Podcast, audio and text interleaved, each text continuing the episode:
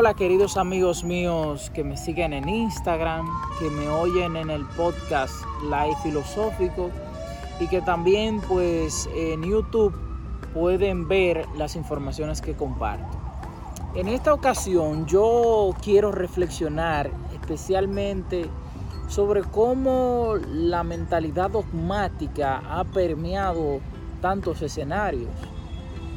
Era común antes, más que ahora, que el dogmatismo sea una cosa de los religiosos, de la gente fundamentalistas, y que de alguna manera pues no se le ponía en cierto modo mucho sentido en el ámbito intelectual, porque era una cosa que eh, era de los religiosos y los religiosos pues no entra dentro del ambiente científico. Sin embargo, hoy en día en nuestro mundo actual existen muchos tipos de dogmatismos. Por ejemplo, me he puesto a pensar, a analizar cómo es que mucha gente, porque pertenece a un lobby, a un movimiento en específico, porque sigue unas ideas, pues es capaz de negar muchas cosas de la ciencia. Lo mismo también que mucha gente porque no quiere o no está de acuerdo con, algunas, con algunos postulados científicos, pues no los acepta.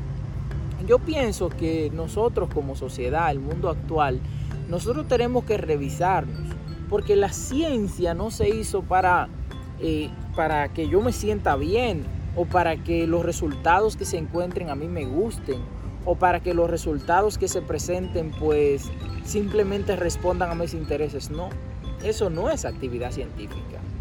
La actividad científica precisamente consiste en algún momento confirmar las hipótesis que se tienen sobre una cuestión de la realidad, pero también en muchos momentos es descartar muchas ideas y muchas hipótesis que se tienen hasta el momento.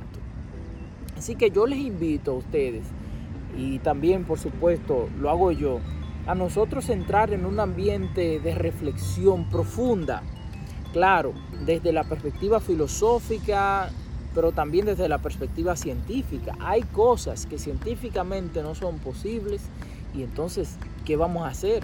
¿Tenemos que sentirnos mal por eso? No, simplemente eh, tenemos que entenderlas, analizarlas y ver eh, en qué asunto, en qué aspecto, pues la ciencia nos aporta esa información.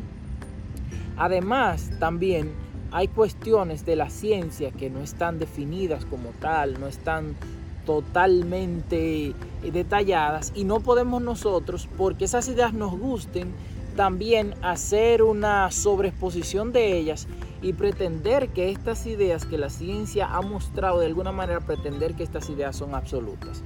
Entonces, ahí invito yo a la reflexión, ese dogmatismo, que ese cientificismo que no nos ayuda a profundizar de verdad en, la verdad, sino que simplemente nos ata a nuestras ideas, a nuestras formas de pensar y que muchas veces no nos ayudan a reflexionar. Así que queridos amigos, yo les mando un abrazo grande de aquí, desde Salamanca, a todos ustedes. Espero que estén bien y nada, deseo que vayamos con nuestra mente y nuestro espíritu a descomponer toda actividad dogmática a todos los niveles, todo fanatismo a todos los niveles. Porque hay fanáticos, hay fanáticos que son de la religión y hay fanáticos que son de la ciencia y hay fanáticos que son de las ciencias sociales y hay fanáticos que son de, de un sinnúmero de cosas. Y el fanatismo, el fanatismo en cualquiera de sus dimensiones es dañino porque eh, lleva a un absolutismo de una idea, de una forma y hace una reducción de la realidad. Yo la verdad no sé, yo la verdad no sé qué es la realidad, no lo sé, en el fondo estricto y realmente casi nadie lo sabría. Hay un texto de Ortega que en donde él dice que la ciencia comparada con la poesía, pues evidentemente la ciencia es lo más cercano a la realidad. Sin embargo, la misma ciencia comparada con la realidad no es más que una poesía. Así que yo creo que nuestra realidad, tantas cosas que tenemos a nuestro alrededor, pues no son tan limitadas como nosotros tal vez las proponemos. A veces ese, esa exageración, absolutismo materialista, no sé, yo particularmente no, no soy materialista, aunque respeto a la gente que entiende que la realidad es materialista. Pienso que es una reducción muy, muy injusta de la realidad. Pero tampoco creo que la realidad sea eh, inmaterial del todo, sino creo en una, en una relación entre la materialidad y la inmaterialidad.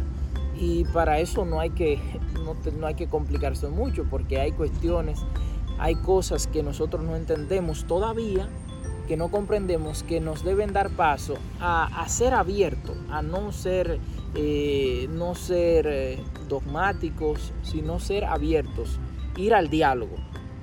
Y lo que digo no implica que nosotros, no es que nosotros seamos relativistas o que aceptemos las cosas tal cual son, no. Eh, o sea, sino que nosotros eh, profundicemos, reflexionemos y tratemos de ver más allá, que, que miremos la perspectiva de los demás y que a través de esta perspectiva también nosotros nos enriquezcamos. agradezco mucho otra vez que hayan continuado en el vídeo. Perdonen que quizás las ideas se me divagaron, pero es que es totalmente improvisado. Y nada, les extiendo a todos un fuerte abrazo y deseo que la filosofía les acompañe. Hasta la próxima.